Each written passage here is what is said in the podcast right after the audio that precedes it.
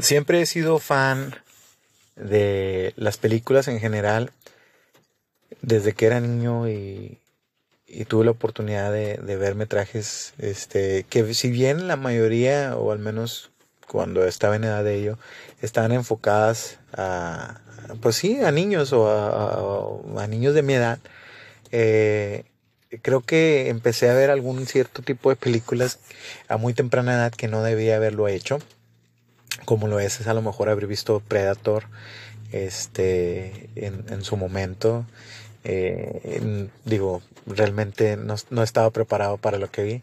Y quizás eso es lo que hizo que despertara mi curiosidad en cierto tiempo de películas que para cuando yo ya estaba era común saber y escuchar de las películas de terror como El Exorcista sí las de Freddy Krueger las de Halloween eh, viernes 13.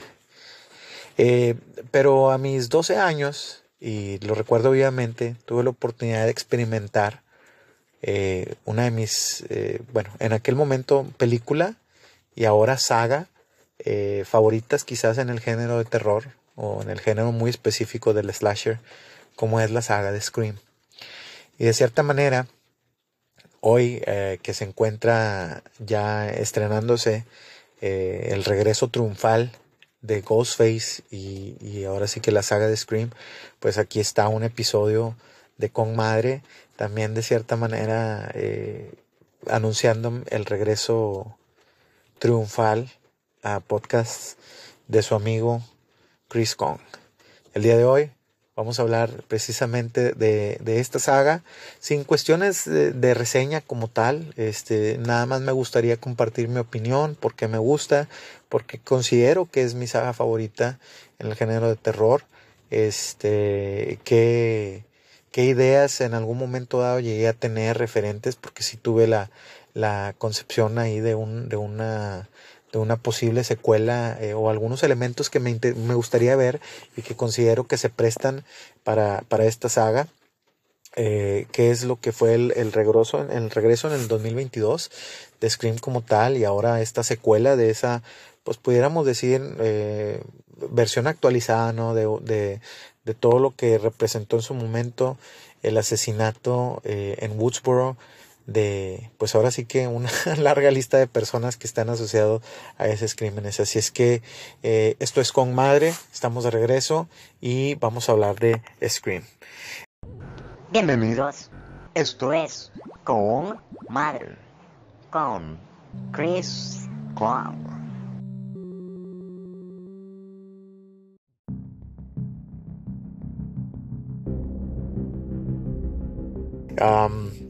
Pues digo, de mucho de lo que se ha dicho y de lo que se ha hablado, eh, para mí el aspecto más determinante, más, más, eh, que más me llamó la atención en cuestión de Scream, eh, en aquella vez que lo vi, es simplemente la forma en la que inicia, ¿no? Un cold opening, que es algo, un elemento, pues, que ha sido utilizado en, en, algunas series, en algunos formatos, en el cual simplemente empieza sin ninguna, sin ningún tipo de referencia, ¿no?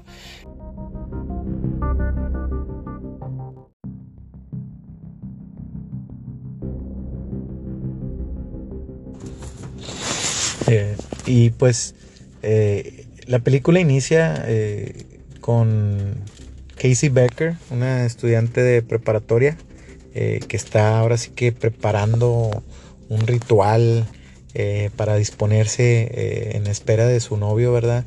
A ver una, una película que rentaron, ¿verdad? Una película que ese, ese quizás es uno de los elementos que yo más asocio, más disfruto, porque fue precisamente algo similar algo con lo que yo crecí, ¿no? Que era el, la cuestión de ir físicamente a un lugar a seleccionar algún, alguna o varias películas para verlas durante pues probablemente el fin de semana, ¿no? Que era algo muy muy recurrente, este parte del ritual pues precisamente preparar algunos monchos, alguno alguna botanita, sí, algún algo para tomar y comer y, poderla disfrutar, ¿verdad?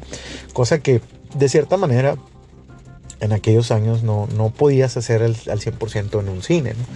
Y qué más cómodo y qué rico, o sea, el poder disfrutar de una película de una manera pues más privada, este, eh, más, yo lo, yo lo interpreto más, mucho más disfrutable, ¿no? Entonces, este, Casey pues está, está sola en casa, está en espera de que llegue su novio, ¿sí? Y en el Inter pues recibe una, una llamada, ¿no? Una llamada telefónica eh, de una persona que aparentemente se equivocó.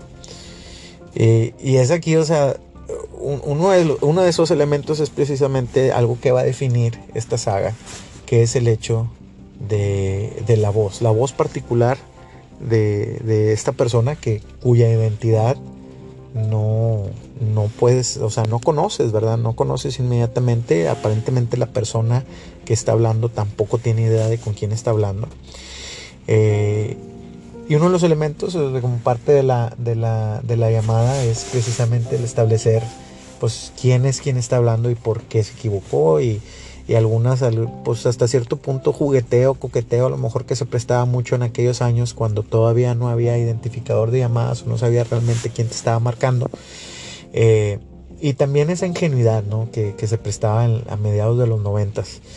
Eh, entonces, durante la misma llamada, eh, pues digo, a lo mejor con la finalidad de poder eh, sacar un poco más de información o de, poder platicar simplemente. Eh, Casey de cierta manera revela, revela ahí su información y llegan al tópico de, la, de qué es lo que está preparando, porque se, escucha el sonido de las palomitas. Eh, y pues dice, pues sí, vamos a ver una película de terror. Ah, y entonces el, la persona que está llamando le dice, ah, ¿te gustan las películas de, terror? Y, discuten esa cuestión, ¿no? ¿Cuál es tu película favorita de terror? Este, y empiezan, pues ahí a hablar. Un dato curioso, algo, algo que me llamó, me llamó mucho la atención, bueno, para empezar esta película la dirigió Wes Craven, este, que fue el, pues es el, básicamente el que se encargó de dar, de traer a la luz la saga de eh, Nightmare on Elm Street o Pesadilla en la calle del infierno, ¿verdad? mal traducida, que es la saga de Freddy Krueger, ¿no? Y de hecho, precisamente una de las películas que menciona Casey es, eh, la primera película de Freddy Krueger, haciendo mención de que solo la primera estuvo buena y las demás no, no valieron madre, ¿no? Y precisamente porque, pues, siendo Wes Craven el director de la película original. Mientras o durante la llamada, este, te puede notar el nivel de tensión que surge cuando tratando de preguntarle el nombre o con quién es que está hablando, que le dice que para qué quiere saber con quién, la persona que está llamando le dice, porque quiero saber a quién estoy viendo, Entonces la llamada se convierte de cierto grado un poco sadística eh, eh, por parte de quien está, de quien está llamando, eh, amenazando a Casey y, amenazar con matarla, ¿no?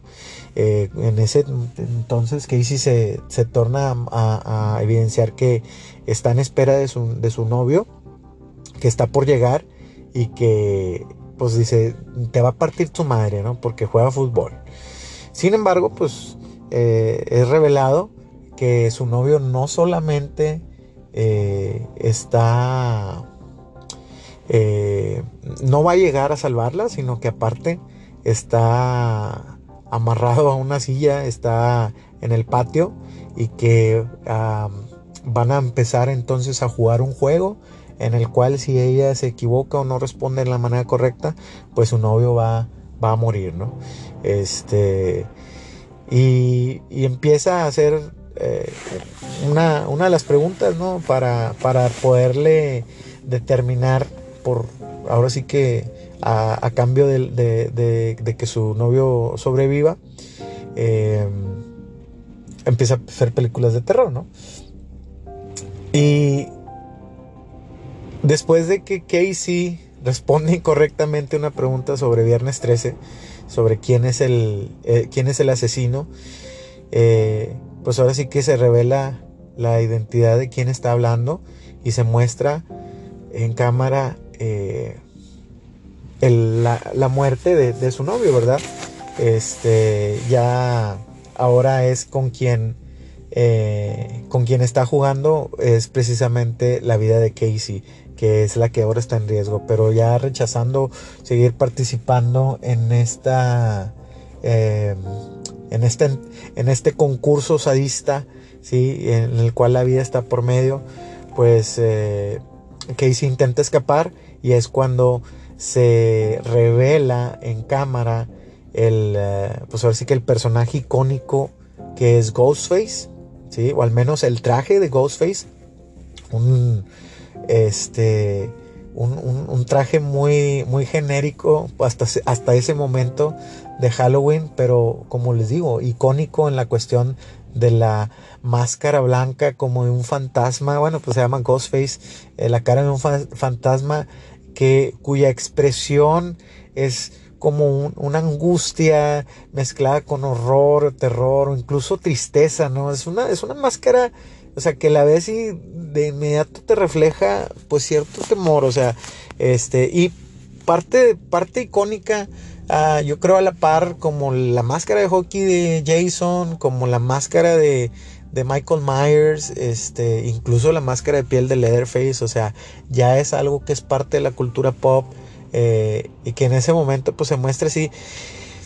Y lo que viene a continuación pues, es algo sin precedentes, ¿verdad? Bueno, eh, quizás el precedente o a lo mejor hasta cierto punto una, eh, una recurrencia y un, homenaje, pues es a, lo similar que ocurrió con la, con la, con la película de, de Psycho, ¿verdad? En la cual, pues particularmente en, lo que hace la referencia, pues estamos hablando que el personaje Kissy Baker está interpretado por Drew Barrymore, un artista que pues en ese entonces pues era una, eh, ya era una, una, persona, una artista establecida, ¿no? Reconocida, que incluso en, ahora sí que en las imágenes promocionales y en lo que es el, eh, el mismo póster, pues es, es eh, ampliamente anunciada, ¿no? Como parte del, como, la, como si pudiéramos considerar que es la protagonista de la película.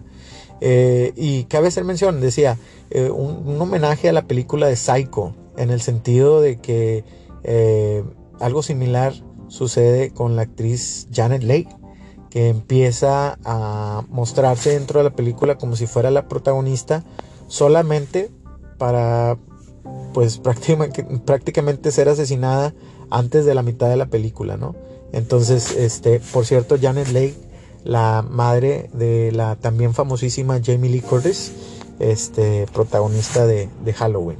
Entonces, este, en lo que, en lo que corresponde a, a, lo que sucede con Casey, eh, es algo que vemos fuera de cámaras, pero que vemos ahora sí que a, atestiguar en la perspectiva de sus padres, quienes van llegando, se notan que hubo una, situación, una confrontación, una invasión de la, de, la casa.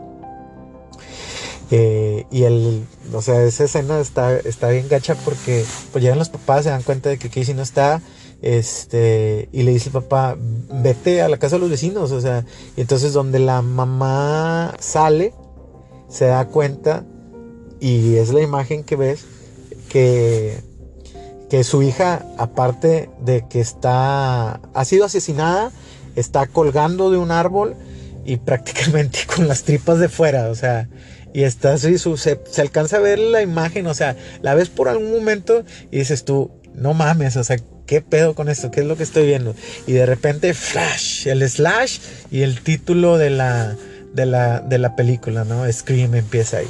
Y así es como empieza esta saga, este, te tratándote, o, ahora sí que sacándote completamente de balance eh, por lo que acabas de ver. O sea, que no manches, o sea, no mames, acaban de matar a la protagonista de la película. O sea, este pedo se va, se va a poner bueno. Y obviamente ningún tipo de referencia o de razón o de señalización de quién es quien acaba de ejecutar ese asesinato. Y esto es algo que acompaña a la serie a a, lo que es el, desarrollo de las demás películas, eh, que es siempre el misterio de saber quién es quien está detrás de la máscara, ¿no?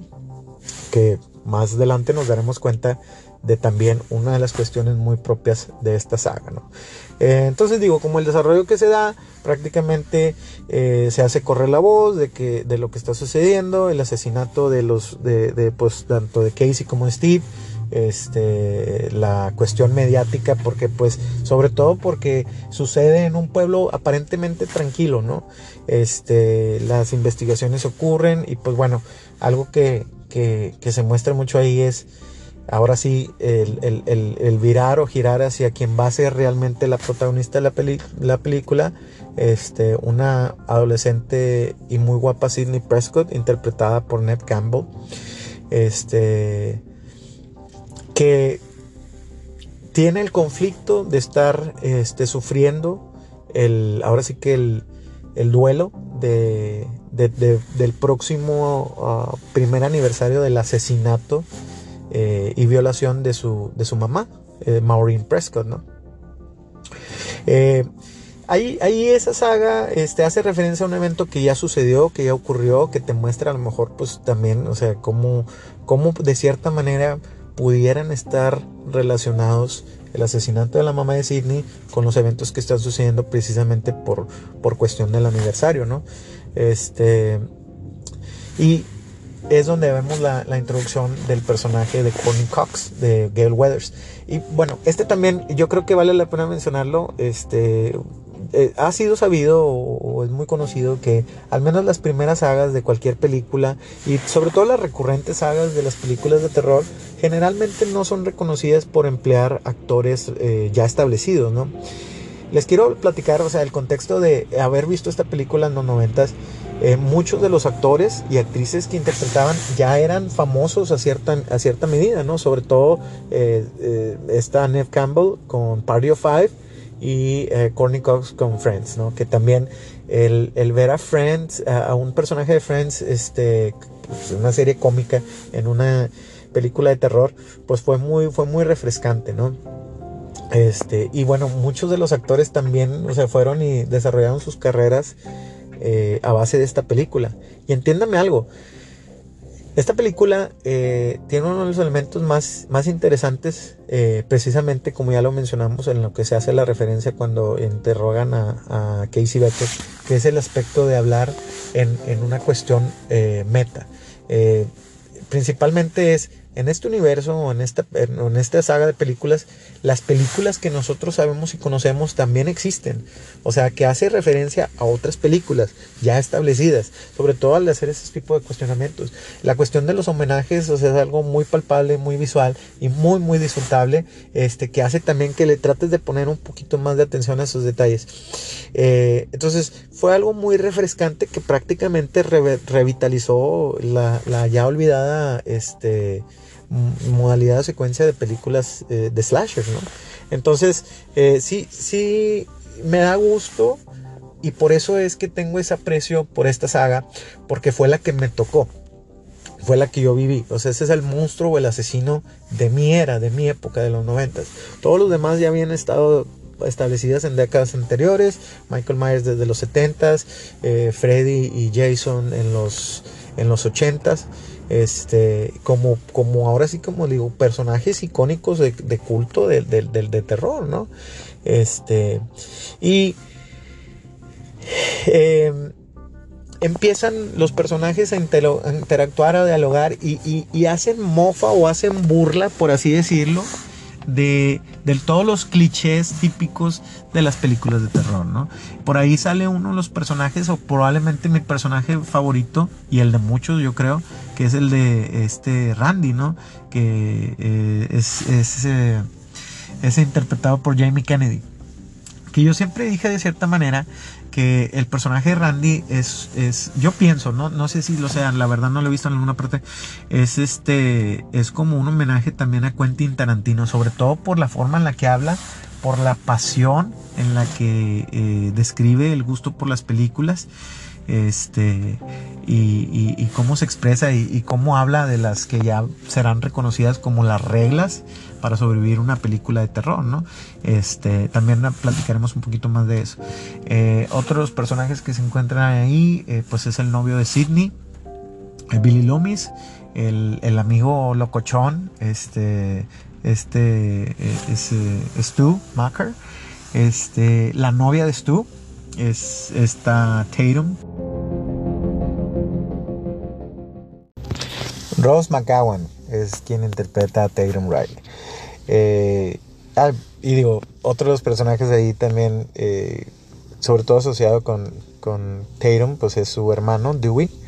Dewey Riley, este, quien es, eh, pues no es el, no es el alguacil, es, es uno de los delegados del, del sheriff, este, que pues también está interviniendo en lo que es la investigación de los asesinatos. Y precisamente la manera en cómo ellos discuten los acontecimientos que están sucediendo, hablando pues de que cómo es una cuestión, para algunos pues es obviamente aterrador y para otros pues se muestra a lo mejor hasta con cierto tipo de, de emoción, ¿no? Porque pues estamos hablando de un, de un, eh, de un pueblito donde no pasaban este tipo de cosas, ¿no? Y que ahora pues obviamente está llamando la atención de los medios, la, eh, la reportera que anda ahí investigando el caso, este, y hablan de potencialmente una, una, una película, ¿no? En la cual eh, basen, basen eh, estos eventos, ¿no? En, la cual vaya a desarrollarse estos eventos. Eh, obviamente sugieren o suceden dentro de lo que es el desarrollo de la película esas escenas este y, es donde empieza uno a preguntarse pues quién chingados es el asesino no este será alguien específicamente determinado a, hacerle la vida miserable a alguno de los protagonistas. Incluso pudiéramos pensar, ¿es alguien relacionado a ellos? ¿Está dentro de su círculo este, social? Eh, ¿Es alguien que conocen? O sea, no, a final de cuentas, no hay nada peor que un, que un, amigo, un enemigo disfrazado de amigo. Pues definitivamente un amigo que se disfraza de asesino y te quiere matar, pues es peor, ¿no? Este, entonces, dentro de los acontecimientos que suceden ahí, eh, eh, una de las víctimas eh, que, hasta cierto punto pudiera ser algo, no, digo, no lo es, o sea, tendrías que ser un poco muy sádico y disculpen mi, manera de, observarlo, este, pues es precisamente el, director de la escuela, ¿no? que a base o a raíz de su asesinato, este, deciden suspender la, deciden suspender la, las clases, y sucede aún, antes de eso, sucede ahí una cuestión este, en la cual Sidney es ahora quien recibe la llamada.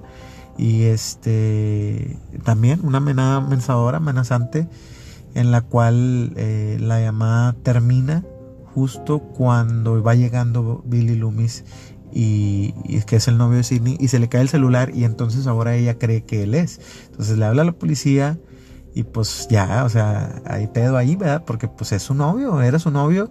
Este, pero pues aparentemente tenía una, una coartada y resulta ser que él no era la persona que, que había estado llamándole, ¿no? Entonces lo absuelven, les digo, asesinan por ahí al, al director y suspenden las clases. Y pues entre Tatum y Sidney deciden, ¿saben qué? Pues vamos a aprovechar el momento, vamos a juntar, va a haber una fiesta en la casa de Stu. Este, vamos a juntarnos y vamos a olvidarnos ahí de la situación, el detallito que traes ahí con tu novio, ¿no? Entonces, este, ya pues se desarrolla ahí la, la, ¿cómo se llama? La fiesta, que también, o sea, es, homologa muchas de las películas de adolescentes en la cual, este, siempre una, una fiesta al final, que es precisamente donde va a haber, ya saben, alcohol, va a haber, este, degenere en general, este, por supuesto que va a haber sexo. Y eh, bueno, es donde los, los nerds siempre pierden su virginidad a la, al último de la película.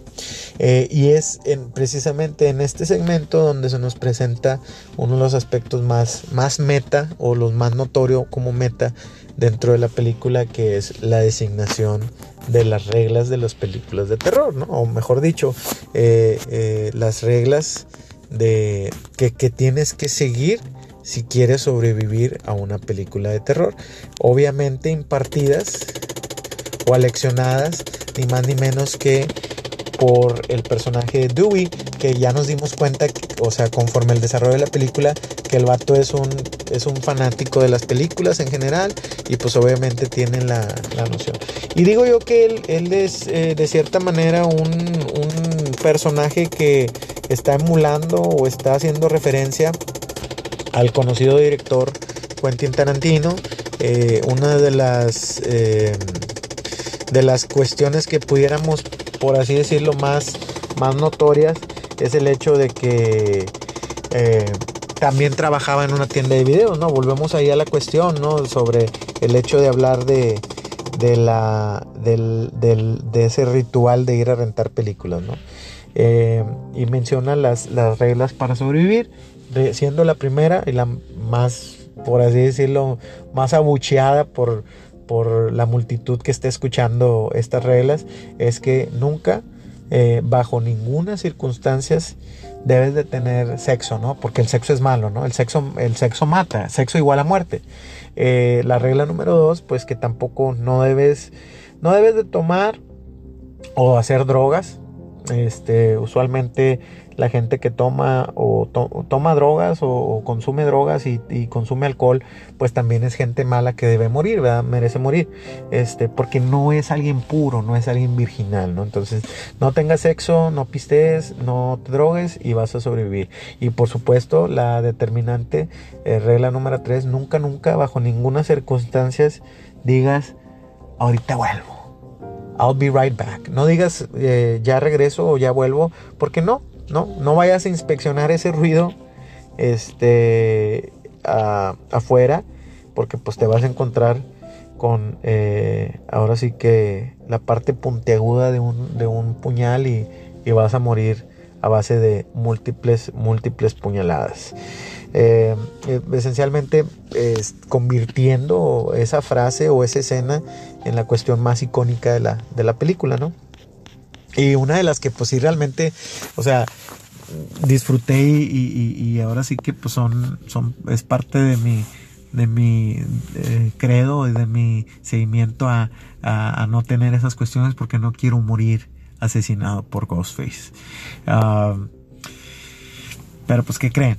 Ya cuando se da la cuestión de la fiesta, es donde empieza gente a morir, a morir. Y una de las muertes más tristes es precisamente la de Tatum. O sea, es triste y al mismo tiempo porque fue, por así decirlo, completamente prevenible. Ya cuando se revele quiénes fueron quienes lo realizaron, pues ya veremos cuál fue la, razón o por qué habrá sido que decidieron que ella tenía que morir. Este, una, muerte muy, pues, por así decirlo, dolorosa porque pues me agradaba el personaje de Tatum, ¿no? Este, y que incluso en la aparición o cuando se enfrenta a Ghostface, hasta casi casi se burla de él, eh, por la manera en que era.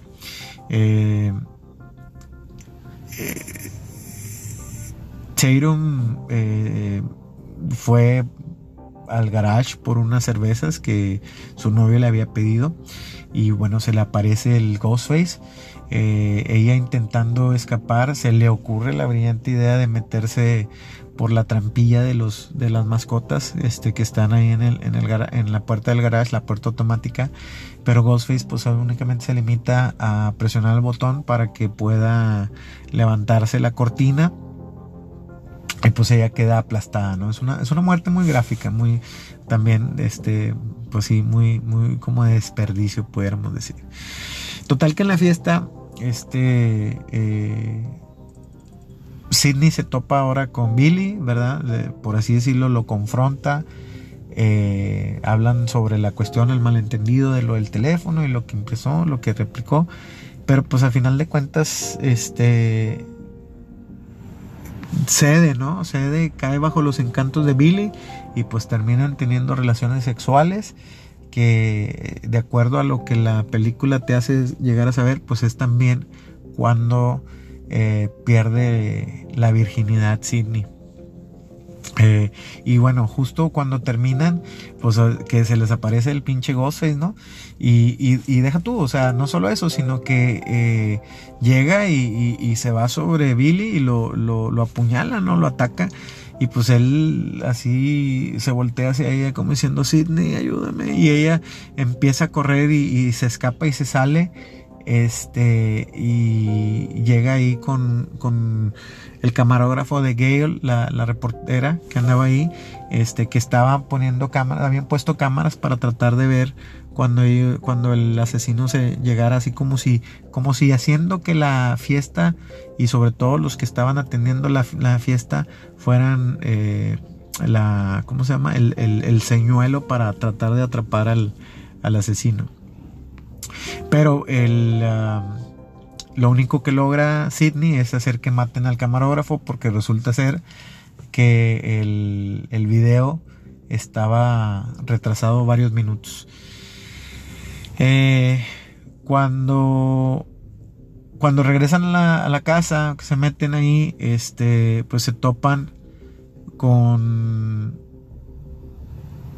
con que está Ghostface dentro. Llega Dewey, trata de salvarlos, pero pues recibe una eh, una puñalada y lo, lo inhabilita, ¿no? Y entonces eh, los que se muestran ahí son Randy, y Stu quien regresa de decir que acaba de ver que está su novia muerta, ¿no? Y Randy, porque pues estaba ahí también, estaba viendo una película, este, no se dio cuenta que el Ghostface estaba detrás de él, que es lo que hace que maten a, al, camarógrafo.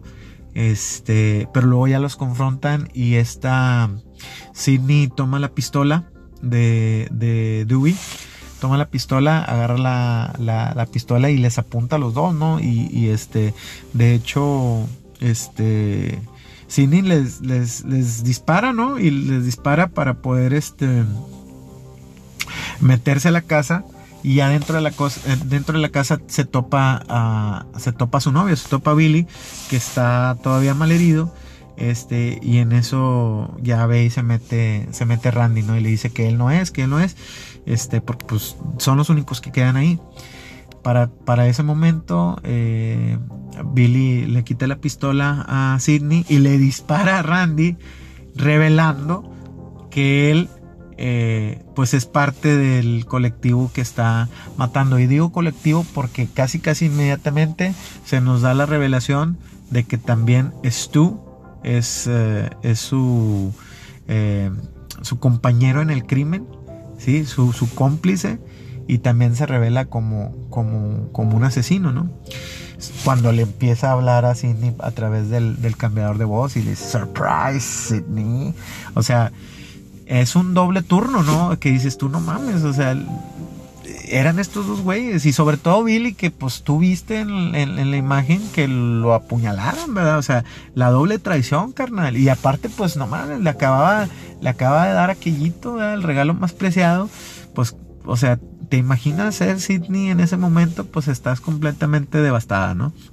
Entonces, eh, de ahí surge ya la revelación, eh, eh, ahora sí que el motivo o la razón por la cual tanto Billy como tú hicieron este plan para, para asesinarlos, ¿no?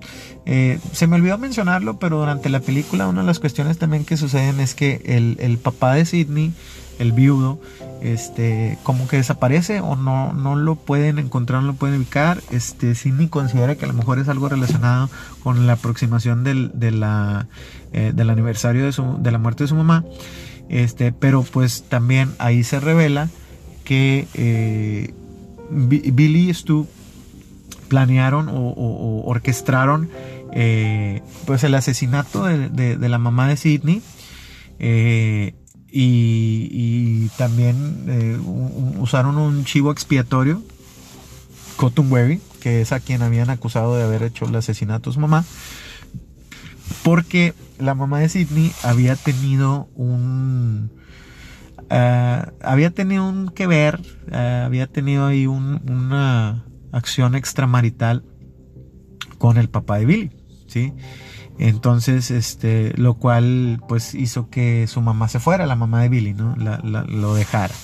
Lo cual es algo raro, ¿verdad? Porque pues cómo, cómo, cómo va a ser la reacción de la mamá dejar al, al marido y también pues dejar al hijo, ¿verdad? Dejarlo ahí. hasta ese punto de la saga, el eh, hijo, hijo único, ¿no? Este, entonces también eh, revelan o, mencionan que también habían secuestrado al papá y que este, lo que iban a hacer ellos es que iban a hacer o iban a orquestar que el papá dolido por la muerte de su, de su esposa un año atrás, eh, motivado con esa intención, pues empezó a tener este tipo de arranques de asesinatos este, y que todos iban a morir, incluyendo Sidney, y que bueno, tanto Stu como Billy pues iban a emerger como los sobrevivientes de, de esta cuestión. Entonces, mientras están ahí monologando, explicándole los planes a Sidney, eh, esta Gale interviene y eso permite que Sidney pueda escapar y no solo a escapar, sino que aparte les empieza a jugar el mismo juego a, a, a, Billy Stu. Y estos pendejos, como parte de, poder, eh, pues ahora sí que tener evidencia, demostrar que ellos este, eh, eran sobrevivientes, pues se, se, empiezan a apuñalar uno al otro, ¿no? Con la intención de que estén heridos, ¿no? Lo cual también ayudó a que esta Sidney se pudiera escapar y poderles eh, ahora sí que estar a su nivel aunque son dos, dos asesinos este pues están ellos mismos autoinfligidos una un daño de una de una puñalada no y es donde sale una de las escenas ahí que, que está con madre porque eh, Sidney les habla por teléfono utiliza el cambiador de voz y, le empieza a decir eso. Bueno, de, hecho no, no, no, no utiliza el cambiador de voz, pero sí le dice de que, oh, Stu, Stu, ¿cuál va a ser tu motivación? Y él le responde, pues es que me, me presionaron, ¿no? Peer pressure me presionaron eso y le dice, yo le ya te chingaste porque le voy a hablar a la policía y esto le dice, está conmigo, dice, oh, no empieza a llorar, dice, ay, mis papás se van a enojar mucho conmigo. O sea, güey, no mames, güey, acabas de matar a un chingo de gente y, te preocupa lo que te vayan a decir tus papás. Este, y bueno, eh, ahí parte de lo que lo que lo que está bien chingón en, cómo es que esta Sidney se les, les ahora sí que le, les voltea les, voltea todo el juego es que ella misma se pone el traje de, de Ghostface este y Mata estuvo aventándole una tele en la, en la cabezota, ¿no? Cuando empiezan a forcejear, se cae, le avienta una tele, lo cae y eso es lo que termina por matarlos. Y sí, de una vez les digo, para todos los conspiradores, Stu está muerto, se murió, se chingó.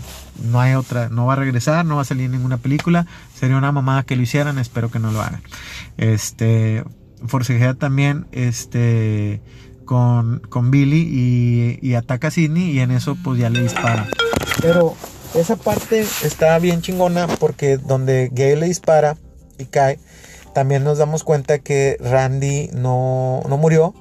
Este, únicamente se presenta para hacer la advertencia y explicarles, y de eso algo que deben de saber, que el asesino siempre regresa para una, eh, un último susto. Y en eso ah, Billy se levanta, pero pum, Sidney le dispara en la cabeza, ya matándolo de una vez por todas, ¿sí? En eso, como siempre, y como en todas las pinches películas, la policía llega al final, ya cuando todo ha sido solucionado, se dan cuenta de que Dewey no está muerto, pero sí está, este, eh, pues muy mal herido, ¿sí? Y ah, algo que se vio durante la película es ese tipo de medio interacción ahí, eh, un, un interés amoroso entre el personaje Dewey y el personaje Gale, quien eh, finalmente pues se aportó y salvó el día también.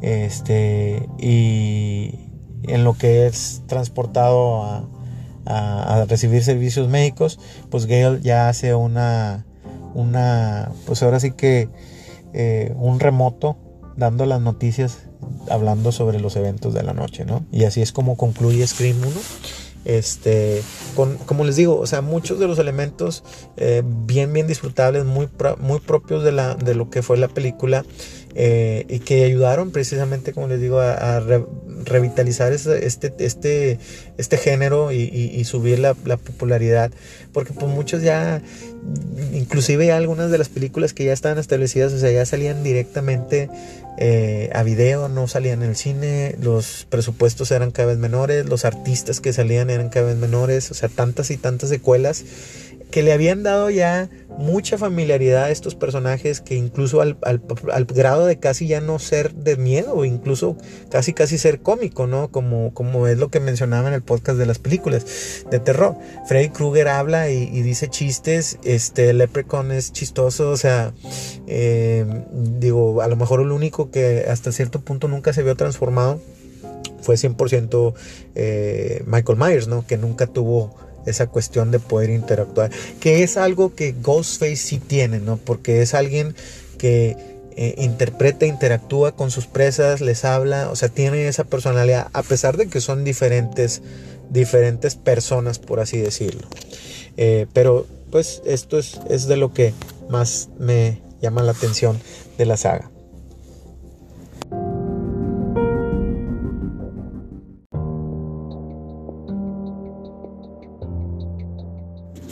El hecho de que realmente eh, durante la trama de la película eh, te ponen, o, bueno, tú eh, desde tu punto de vista como espectador, realmente empiezas a, tratar de descartar quién pudiera ser la persona, bueno, más bien, quién definitivamente no es la persona detrás de la máscara y quién es quien está realmente llevando o, conduciendo este tipo de, asesinatos. Eh, eh, en, esencia es, es, un, es un whodunit. Es un whodunit, este, bueno, ah, como, como diría eh, de la manera correcta, es un who has done it, ¿sí? Es un, em, pues sí, un, un, un plot ¿sí? que es, complejo eh, hasta cierto punto detestivesco para eh, tratar de encontrar los elementos y armar el rompecabezas y determinar quién es quien está cometiendo el crimen, ¿no? Y, este tipo de detalles, bueno, que, obviamente para nosotros como primer película estamos viviéndolo, eh, pues es, es algo que va a formar parte de la estructura del, resto de las secuelas que, están en esta saga, ¿no? Es, este, es, un elemento que se comparte en común. Eh, una eh, doble narrativa eh, que se divide entre lo que nosotros realmente estamos presenciando, ¿sí? Como, como espectadores, y una trama escondida que es la que busca los motivos, las razones, lo que eh, eh, desarrollan ¿sí? la, narrativa por parte de, de, pues este, en este caso del asesino. Y bueno muy peculiarmente de los asesinos porque ya como ya nos dimos cuenta pues resulta ser que, que eran dos no los que estaban llevando a cabo la, la, la trama de la primera película. Este y pues el legado que deja Scream, eh, o bueno, que ahora sí que más allá de, lo que se viene desarrollando, pues, que definitivamente en aquel entonces pues únicamente eh, conceptualizado con una sola película, pero que pues al empezar a arrojar billetes, ¿no? En la taquilla, pues definitivamente dijeron, esta es una mina de oro, ¿no? Y, como mucho, eh, bueno, pues ahora sí que la misma industria es algo que, que rara vez desaprovecha este, eh, realizar o, convertir esto en una franquicia que pues ya ahora actualmente este, ha dado o nos ha dado para hasta seis películas, ¿no? E incluso una serie de televisión, eh, no, que esa sí particularmente no la he visto, este, pero pues mm, participaciones en videojuegos, mercancías, figuras de acción, ¿no? Este, inclusive por ahí una... Eh, una película de parodia, ¿no? La que es Scary Movie. Que por cierto, Scary Movie era el título original de, de Scream cuando, cuando estaba en su fase de desarrollo. Hasta antes que se determinara que, este, que iban a hacer. Eh, que la iban a titular como, como Scream, ¿no?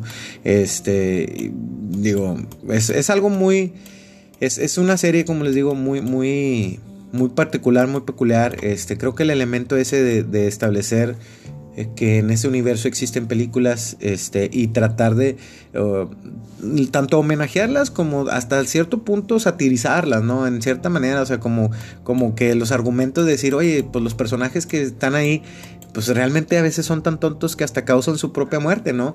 Pero que al momento de estarse presentándose, viviendo ellos particularmente su propia película, pues llegan a cometer esos mismos errores o llegan a, este, a formar parte de esos clichés tan, eh, tan mencionados, ¿no? Em, y, bueno, pues eso ya, como les digo, trae la idea de, de continuar la historia eh, alejándose un poquito ya de, lo que es el eh, Woodsboro eh, y moviéndose hacia el plano correcto, porque pues ni modo de que los protagonistas este, se mantengan en la preparatoria 10, 15 años. Este, la siguiente película, Scream 2, ya este, se se, se va hacia lo que es eh, el- un campus de universidad. Este, y también, cold opening de la segunda película, eh, una, una eh, burla a sí misma, no tomándose muy en serio, este, que sucede en, en- una sala de cine donde se está estrenando la película basada en los hechos que sucedieron en la primera película y que se conoce como Stab en el universo de, de Scream, ¿no? Stab, eh, que quiere decir puñalada, ¿no? Este. eh, cuando, cuando yo vi la película de Scream 2, a raíz de que vi la película Scream 2 y, y- y hay una escena del inicio eh, donde empiezas a ver que, que, que hay varias personas con máscaras, incluso que en el cine te estaban regalando máscaras, o sea, ojalá y eso hubiera pasado en MM Cinemas, que fueras y te dieran la máscara de la película que estabas pasando, pero pues, porque pues México, aquí no, no va a ser así. Este... eh, fue relativamente rápida, creo que se estrenó un año después de la de Scream, o sea, la hicieron, como les digo, o sea, Hollywood vio, este, bueno, Dimension Films vio que, oye, tenemos que seguir aquí con la maquinita de lana, ¿no? Eh, esa cuestión que les menciono de la escena del cine, donde varias personas traen máscaras, fue lo que hace eh, que consideres precisamente que cualquiera puede ser Ghostface.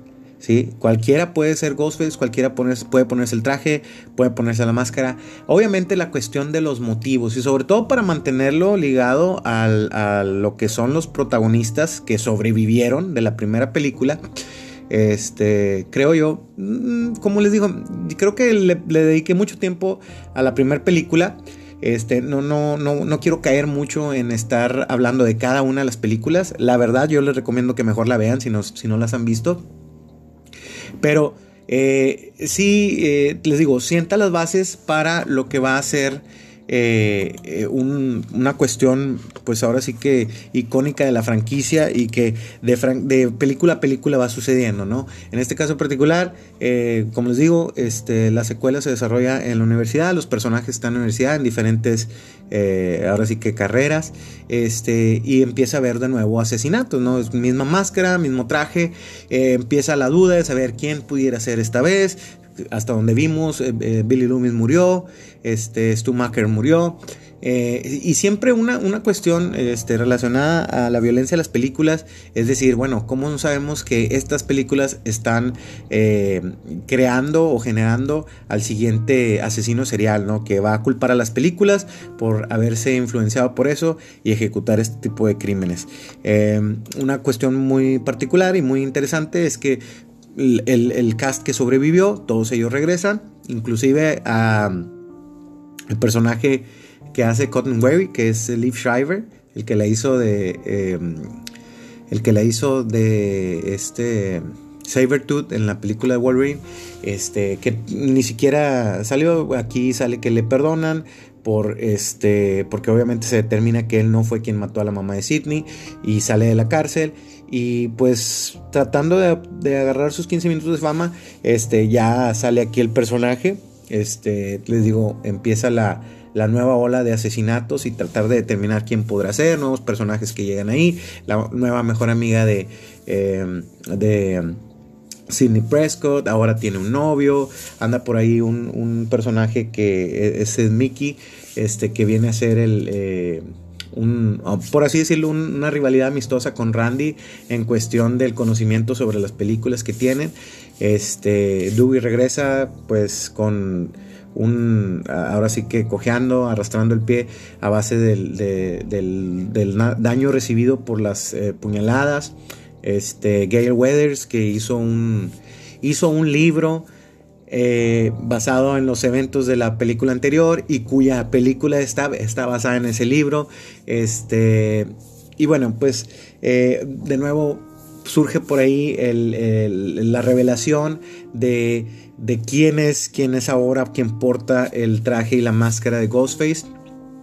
que tiene una asociación directa con el asesino anterior, pues es, pues es su mamá, ¿sí? La, la, señora Loomis, que este, se había hecho pasar por una reportera, eh, ya la habíamos visto, pero nunca nos hubiéramos imaginado quién era eh, realmente quien estaba orquestando esta vez. Y, y, de nuevo nos presentan un segundo Ghostface, este, porque pues esto nos hace saber o ver que por eso eh, no es que posea una habilidad sobrehumana para aparecerse en un lugar y desaparecer inmediatamente, sino que pues son, pues son prácticamente dos los que están trabajando, que bueno, a final de cuentas resulta ser que es Mickey, el estudiante fanático de las películas de Tarantino ahí. Y que por cierto, Randy, desafortunadamente, este, muere. Muere en esta película, no sin antes haber revelado eh, las nuevas reglas eh, em, de, referente a las secuelas, ¿no? Este, a las secuelas y que inclusive en una escena pues muy, muy notoria que fue una de las primeras que vi cuando supe que iba a salir la, segunda película, este, se ve que la desarrolla con... Eh, con platicando con Dewey, ¿no? Eh, la regla para poder eh, tener una buena secuela es eh, pues sí, el número de asesinatos o muertes siempre es mayor, o sea, es, más que el de la película anterior, inclusive las muertes o las escenas de muerte son mucho más elaboradas, con más sangre, más gore, este, y pues, por así decirlo, la... Eh, la tercera regla, o la tercera regla que también eh, nos hace pensar o nos, nos, quiere buscar distraer sobre quién posiblemente sea eh, la persona detrás de la máscara, es que dice nunca, si quieres que tus, películas, tus secuelas eh, se convierten en una franquicia exitosa, nunca, nunca de los nunca, asumas bajo ninguna circunstancia que el asesino está muerto, ¿no? Porque, pues, tomando en cuenta la la, la cuestión anterior, ¿sí? el asesino siempre regresa eh, por un para asustarte por última vez. ¿eh? Eh, pudiera decirse que esta tercera regla es lo que abre la pauta para que pueda haber más asesinos, aunque de nuevo, de nueva cuenta, o sea, en esta cuestión particular, en la franquicia Scream, a diferencia de Viernes 13, de, eh, bueno, lo, iba a pensar, quisieron hacer algo similar en la película de Halloween, tratando de decir que cualquiera puede ser un asesino. Pero esencialmente el asesino siempre ha sido el mismo. Eh, Jason siempre ha sido el mismo, a pesar de que muere y por alguna extraña eh, razón mística o sobrenatural regresa a la vida, o en algún caso como Jason en el espacio regresa a través de la tecnología de clonación y nanotecnología. Este, Michael Myers, pues aparentemente no, no, puede morir, la maldad en él, o ya después en algunas de las películas que explicaron que era parte de una maldición, este, pues continúa, continúa con vida. Eh, pero en el caso de, Ghostface, eh, pues Ghostface conforme van pasando las películas, porque casi en todas las películas siempre ha muerto quien, quien estaba detrás de la máscara, eh, siempre regresa para ser una nueva identidad, una nueva persona detrás de eso. y sí, desafortunadamente, este, como parte de, alguna cuestión premonitoria, Randy muere a manos de un Ghostface, que por cierto resulta ser que es la mamá de, eh, de Billy, la que se encarga de desvivirlo porque eh, por el teléfono lo estaba insultando, ¿no? Estaba insultando la memoria de Billy y, pues bueno, eh, cumple su, su, este, su amenaza de, de, cortarlo como a un pez, ¿sí? se resuelve la situación, de nueva cuenta, aparentemente ya está Sidney, ya está acostumbrada a matar gente y se encarga de, de ya que se hace la revelación, de matar a, a la señora Loomis, ¿no? Este, en Scream 3, que eh, esa sí se tardó un poquito más entre las secuelas que suceden, regresa eh, una vez que en el set de grabación de otra secuela de Stab, empiezan a haber asesinatos. Eh, Dewey trabajaba como consultor en el filme. Este, Gail Weathers, pues ya tiene hasta su propio. Ya, ya ella ya es ya está en otro nivel en la cuestión, tiene su talk show y todo eso. Y Sidney se dedica a este, ofrecer apoyo a víctimas ¿sí? de, sobrevivientes y de acoso. Cuando empiezan a, contactarla, para hacerle saber que, que está de vuelta el asesino, ¿no? Y pues esto es Hollywood, una vez más, ya, ya esto ya está sucediendo, en el, como les digo, en el set de grabación de Stab, no estoy seguro si era Stab 5, Stab 3, o una de ellas que ya, este...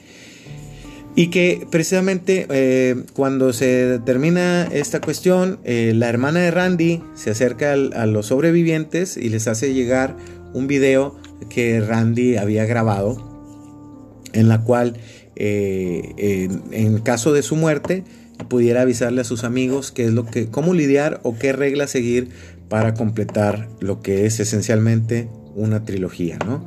En este caso, el asesino va a ser superhumano, ¿sí? apuñalarlo, apuñalarlo no va, no va a funcionar, dispararle no funcionará. En esta tercera entrega, parte de la trilogía, este, vas a tener que cortarle la cabeza, eh, congelarlo criogénicamente o de plano hacerlo explotar, ¿no? Para poderlo matar. Eh, una cuestión muy particular y es cuando ellos están viendo esto en, el video, en la grabación, es cuando les hace saber que en esta película todo, todo, todo está eh, en riesgo, ¿sí? Cualquiera, inclusive el personaje principal, puede morir. ¿sí? Esto quiere decir o se refiere particularmente a Sidney. ¿sí?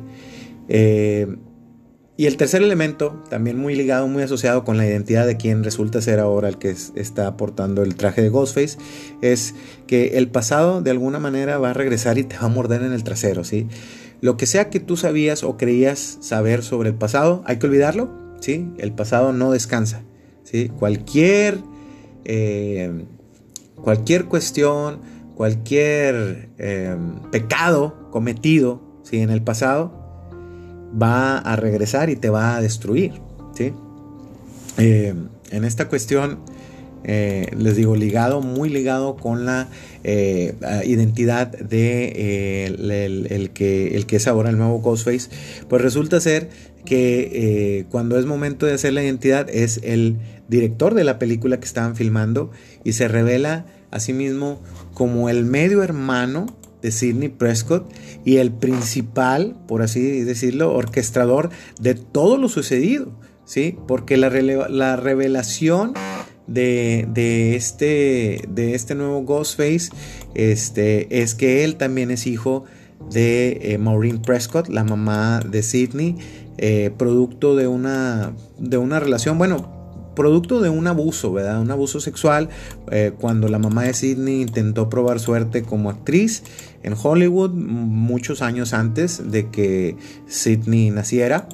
Este, y bueno, como les digo, producto de esa violación es que nace el, este medio hermano de Sidney, este, que les digo, es, resulta ser, o nos vamos a enterar que él es quien nos orquestó la, em, es el que orquestó la, eh, el asesinato eh, a través del asesinato de Maureen Prescott y los asesinatos por parte de Billy y Stu al revelarle a Stu que era la mamá de, de Sidney quien había eh, engañado a, que, por el cual su papá, el papá de Billy, había engañado a, este, a su mamá y porque la razón por la cual ella se tuvo, se tuvo que ir lo dejó, ¿no?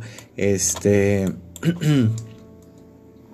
eh, y bueno, pues eh, es eh, Roman, sí, es el, el, nuevo Ghostface, Roman Bridger, un, por así decirlo, podemos decir en esta ocasión eh, el único Ghostface que actuó solo, el Ghostface Alpha, pudiéramos decir, porque como les digo, pues él, fue el que se encargó de, de, ser quien, quien realizó todo este elaborado trama de, la primera trilogía o de la trilogía hasta ese entonces. Este, y pues sí, ahí, ahí es como, como ya va acabándose eh, el segmento inicial de las películas Scream. Tuvieron que pasar pues prácticamente eh, Scream, Scream 3 salió, si no mal recuerdo, en el 2000.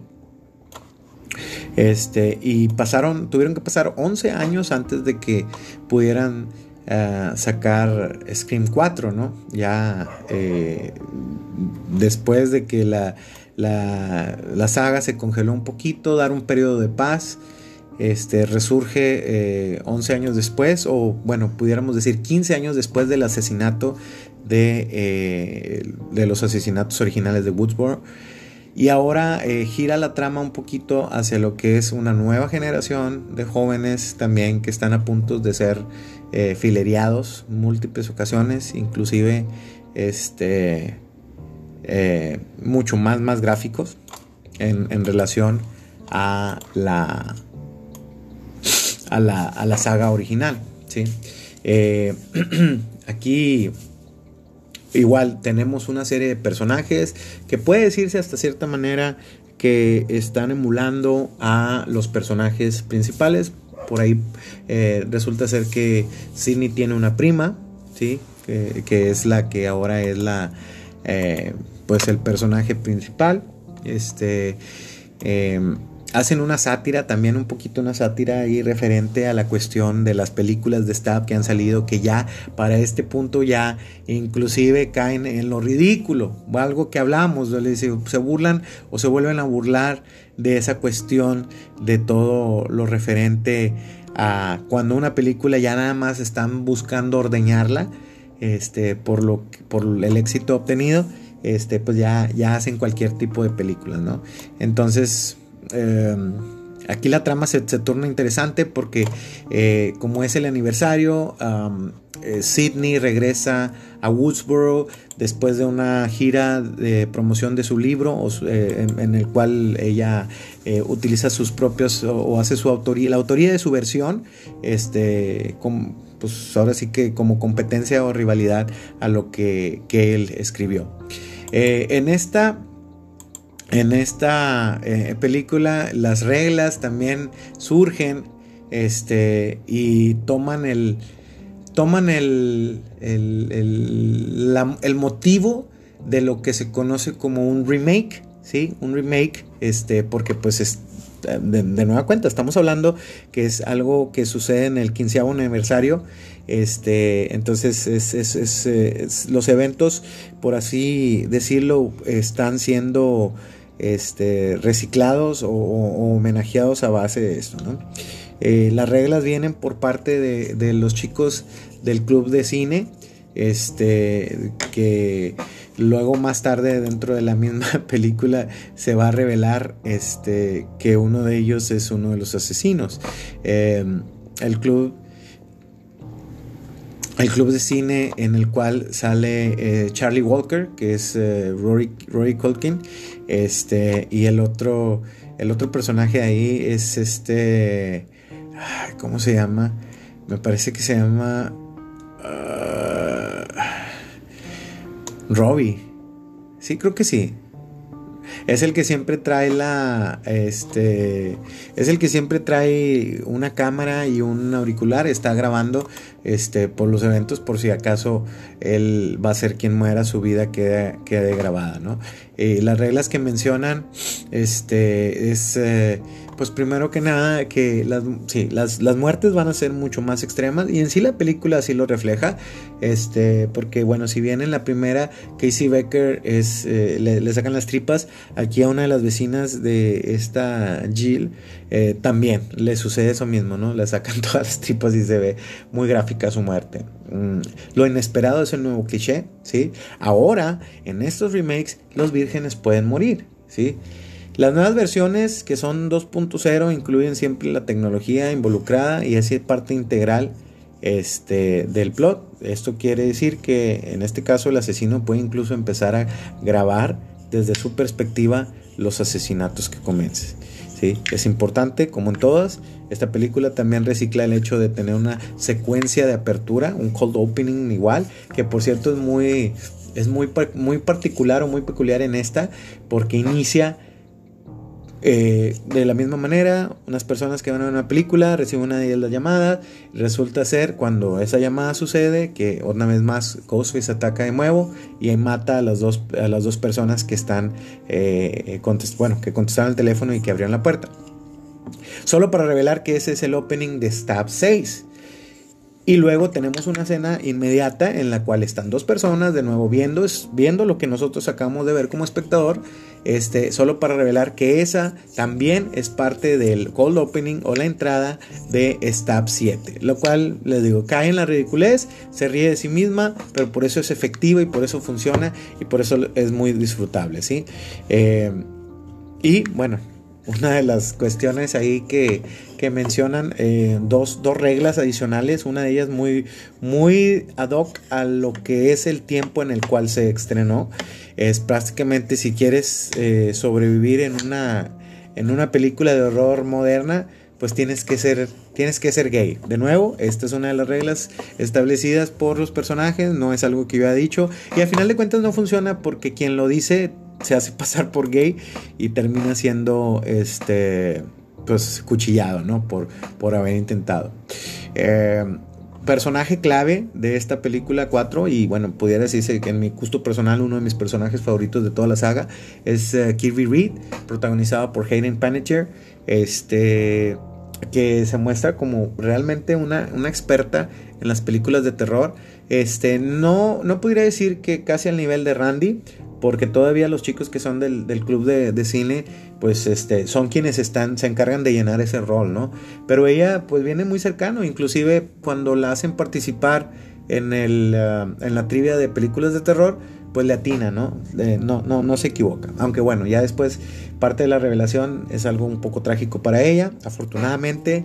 Y bueno, si lo están escuchando ahorita sin ver la película, eh, a pesar de que recibe también eh, un cuchillo en su vientre, eh, sobrevive, sobrevive y no, no, no murió y fue algo que durante varios años sí nos tenía ahí como de que chinga, ojalá que, o sea, no te definen qué fue lo que le pasó, ¿no? Pero después te enteras que sí, afortunadamente sobrevivió y es una de las eh, eh, personajes que regresan para lo que fue ahora Scream, Scream 6. la última regla, una parte muy determinante de lo que sucede como la parte final de Scream 4, donde se revela que la, sobrina de Sidney es quien estaba haciendo todo solo para robarse la fama de su prima.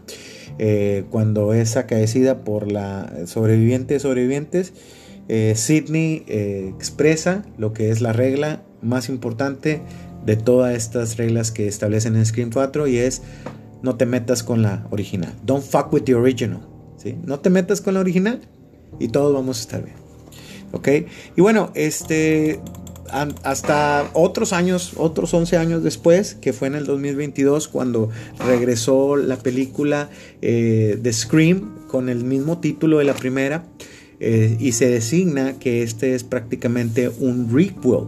Un requel que es una mezcla entre un reboot soft, pero que sigue canonizada o sigue como parte de las secuelas de... Eh, que ya están establecidas, lo cual se me hizo que fue la cuestión correcta, eh, no desatender los veintitantos años de historia eh, que nos traen ya esta saga y continuar con protagonistas nuevos porque pues sí, obviamente como les digo, o sea, hasta cuántas veces va a continuar Sidney Prescott teniendo que eh, deshacerse de imitadores que quieren ganarse sus 15 minutos de fama y que quieren este pues ahora sí que mandarla al otro, al otro mundo a base de, un cuchillo filoso y puntiagudo. ¿no? Este, las reglas en esta cuestión, en Scream, la película en la realidad para mí, o sea, fue el éxito que yo quería que fuera, eh, despertó mi, mi, gusto por esta franquicia, lo trajo de vuelta. Eh, no, les voy a decir, la, la Scream 3 probablemente es la película que menos me gustó. Este, a lo mejor sí hacía falta esos 11 años de, descanso de la saga. Este, que pues claramente la de Scream 4 sí me gustó bastante. Y yo hubiera querido que, hubiera continuado en ese, en ese tiempo, ¿verdad? Este, creo que no le hizo nada de malo que esperamos otros 11 años, pero no me hubiera importado que continuara porque sí nos presentaba algo un poquito fresco, pero quizás lo, lo importante de esto es entender que como la protagonista resultó ser también la asesina, pues sí, o sea, nos quitó quien pudiera encargarse de, cargar el, resto de la historia este, para otras dos películas más, ¿no? Considerando una nueva trilogía y así. Entonces, no le veo nada de malo a que la hayan sacado en el 2022. Muy necesario. Este, y bueno, tan, tan exitosa fue y también hecha está que inclusive este, un año después ya, ya tuvimos Scream 6, ¿no? Este, y por lo que veo, y, realmente esto es, algo que me agrada mucho, este, Scream 6 es, un éxito, este, no dudo yo que para el eh, próximo año, o esperemos lo más pronto posible, estaremos teniendo Scream 7 como una secuela. Este, las reglas que nos establece Scream 2, perdón, Scream 2 no, Scream 2022, este, son eh, nunca, nunca, nunca confíes en, tu interés romántico, ¿sí? El asesino siempre tiene algo que ver con el pasado y clásico, la primera víctima siempre tiene un círculo de amigos de los cuales el asesino es parte de. En esta ocasión, y es una cuestión bien, bien chingona que yo creo que se la sacaron de la manga, o sea, ¿cuánta gente puedes hacer hasta cierto punto revivir o, o sacar del pasado? Eh, Billy Loomis ya murió, Stumacher ya murió, la mamá de Billy Loomis ya murió, los demás asesinos, bueno, el, en, cuestión particular de Roman, pues él ya también lo mataron. Eh, los copycat killers o los que quisieron este, hacer eh, o rehacer los sucesos también los mataron. Entonces, ¿qué es lo que queda? recurren al fandom, al fandom tóxico, ¿sí? que es algo que pudiera pasar en la, en la vida, eh, en la, que más, más, más, bien, que ha pasado en la vida misma, ¿no? Porque ha habido artistas este, que han sido asesinados por sus propios fanáticos, ¿sí? Eh, pareciera ser que homólogo a la cuestión de las películas de Stab, que son de quienes son eh, fans los que hacen los asesinatos de la película de 2022, eh, pareciera ser que ellos son también fans de Star Wars, porque es el mismo tipo de, fandom tóxico donde siempre existe alguien que no está contento con el, rumbo que toma la saga y quiere hacer algo por sus propias manos. Y bueno, en este caso hay quienes hacen películas este, eh, de homenajes y bueno, en este caso hay quienes prefieren matar gente para que eh, en esos asesinatos se basen para hacer las siguientes películas. Este, los personajes que surgen en Scream es eh, em, Sam Carpenter, interpretado por la mexicana Melissa Barrera, este, y su hermana Tara. Eh, que bueno, Sam tiene por ahí un secreto que la destruye, que es que ella es la hija eh, ilegítima y no reconocida y no, ah, bueno, y hasta ahora revelado de Billy Loomis. ¿sí? En algún momento Billy engañó a Sidney con una, eh, con una mujer de quien aún no se ha revelado quién es o quién era. Este, y, pues ese, ese detalle eh, destruye o separa a las hermanas, ¿no? Porque pues, ¿cómo cargar con el peso del asesino más infame que resulta ser que es tu papá? Biológico, ¿no? Este, surgen por ahí también eh, algunos eh, personajes que vienen a hacer o, a retomar el, spot de los personajes de legado, este, que son los sobrinos de Randy, interpretados son en esta película son dos, este, dos gemelos que también tienen esa fascinación y ese, eh, y ese seguimiento y son los que se encargan de darnos las reglas esta vez. Este, y y bueno, eh, los asesinos pues ahí eh, de nueva cuenta nos, sacan de onda al no poder saber hasta el último momento quién es quien hace la, cuestión del, um, del, del, traje y de la voz macabra, ¿no? de la máscara siniestra blanca del fantasma triste que es Ghostface. Scream 6, ya la vi. Eh, no, no, voy a, no entrar en detalles. Eh, mi recomendación y sugerencia es mírenla. Es tan buena este, como dicen, como yo quiero que, sea. Este, me, emociona mucho el, buen trabajo que hicieron. Eh, la particularidad de esta película es que no aparece Sidney Prescott, pero para los eventos de, que suceden en esta película, ella sigue viva. Ella está viva todavía. Este, y eh, eh, en esta cuestión sí salen que eh, el requel, o sea que ya esa está la segunda película de, esta nueva trilogía, sigue muy de cerca reglas que, suceden aquí, ¿no? cargar tu teléfono, si lo necesitas para hacer una llamada, pero nunca contestes cuando te llamen, ¿sí? revisar o checar todas las escaleras oscuras, no salir del apartamento, borrar todas las aplicaciones de entrega, ¿sí? Y mantenerse alerta. Todo lo que le pueda hacer saber a alguien más. Recuerden, ya esto estaba establecido en algunas de las reglas anteriores, la tecnología entra en juego, ¿sí? Y al a lo que sucede aquí es que los asesinos o el asesino este, siempre eh, está a la vanguardia con la que la tecnología promete y, mantiene actualmente. ¿sí? Eh, a través de la serie, los elementos que han hecho de esta franquicia una franquicia exitosa y que ya es casi casi una cuestión eh, reglamentaria para poderla hacer, inclusive que parecieran ser los mandamientos de Scream, siempre son dos víctimas eh, las que empiezan pueden ser incluso una, pareja, en la mayoría de los casos así ha sido, ¿sí? Casey, Casey Becker y Steve, eh, Maureen Evans y Phil eh, Stevens, este, Christine Hamilton y Cotton Ware en la 3, Marnie Cooper y Jen en la 4, bueno, ellos no, no, estamos seguros si eran pareja, pero al menos eran amigos, ¿no?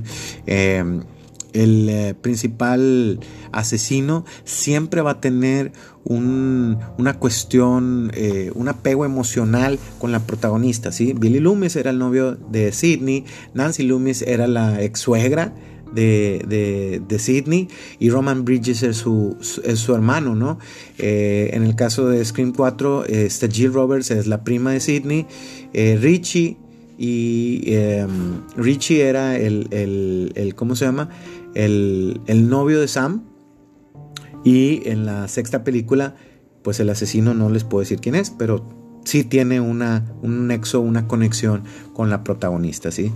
En todas las películas, en cada una de ellas, los asesinos siempre han regresado para dar un último susto antes de que sean acaecidos por quien sea que tiene o está sujetando una pistola con la bala en la cual atravesarán la frente colocar una bala entre los ojos de los asesinos. ¿sí?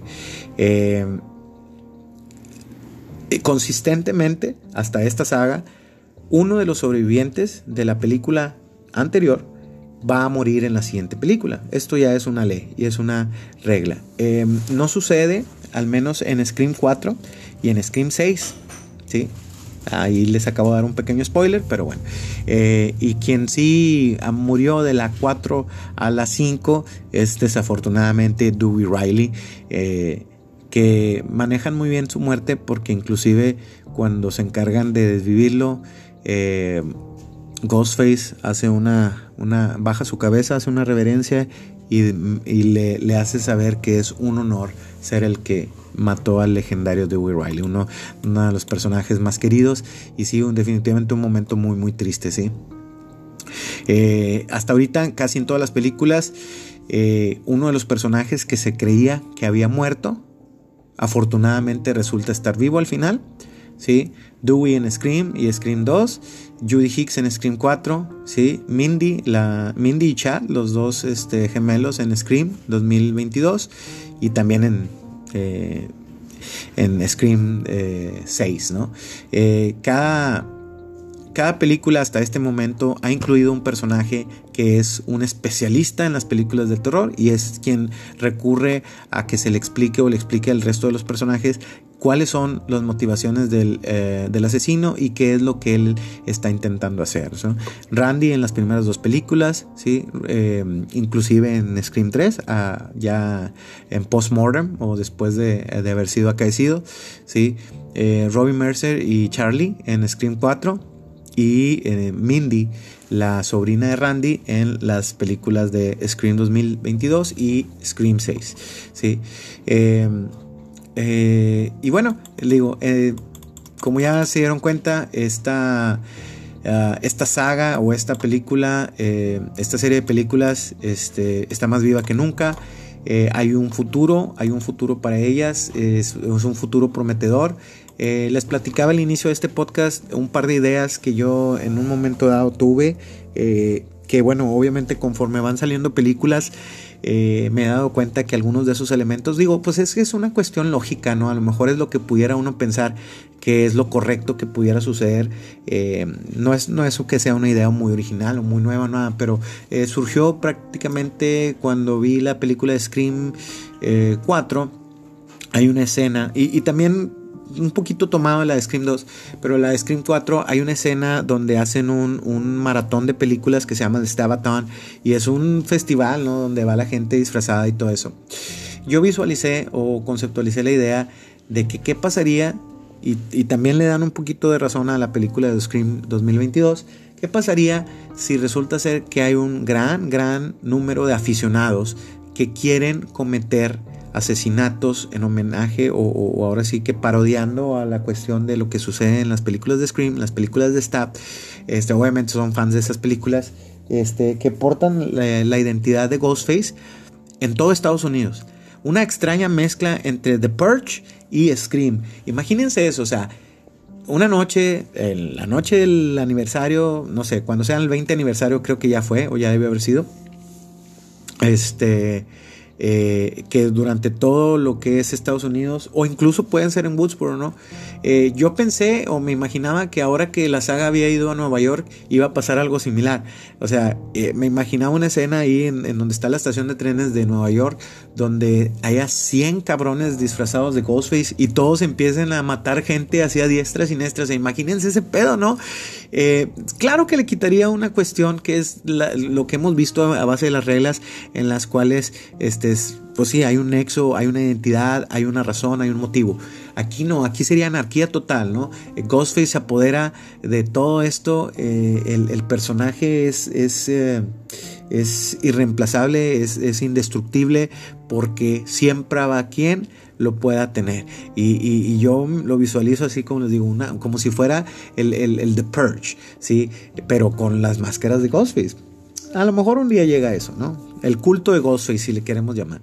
Y la otra cuestión es, también esto surge un poquito, eh, digo, pudiéramos decir que toman, ¿qué pasaría si Sidney Prescott eh, toma el manto de Ghostface y se encarga o se dedica a sistemáticamente andar cazando a Ghostface eh, copycats, a Ghostface de, de, ¿cómo se llama?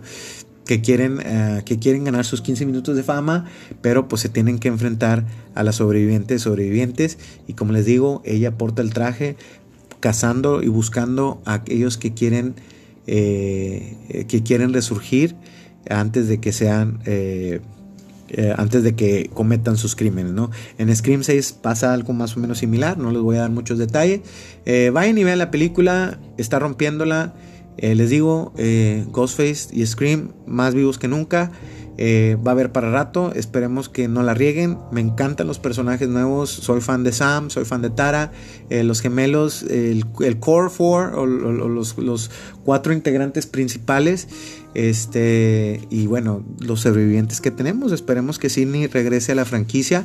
Creo que sí es un personaje importante. Y como bien menciona Gale en una de las escenas de Scream 6 merece tener un final feliz. Pero, pues esta es la vida y esto es Scream y esto es películas de terror y los finales felices a lo mejor no duran para siempre. Gracias por haberme acompañado por esta, eh, por esta plática, esta, este regreso a formato.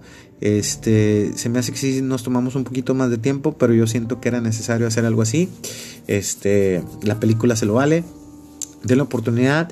Voy a tratar de poder conseguirlas porque curiosamente a pesar de que soy muy fan, no tengo ninguna película en Blu-ray. Eh, voy, a, voy a definitivamente tienen que formar parte integral de nuestra colección. Este, y nos estamos escuchando. Gracias, gracias por la oportunidad. Espero que hayan disfrutado esto. Vayan y vean la película. ¿Cuál es su película de terror favorita? Cuéntenmelo. Gracias.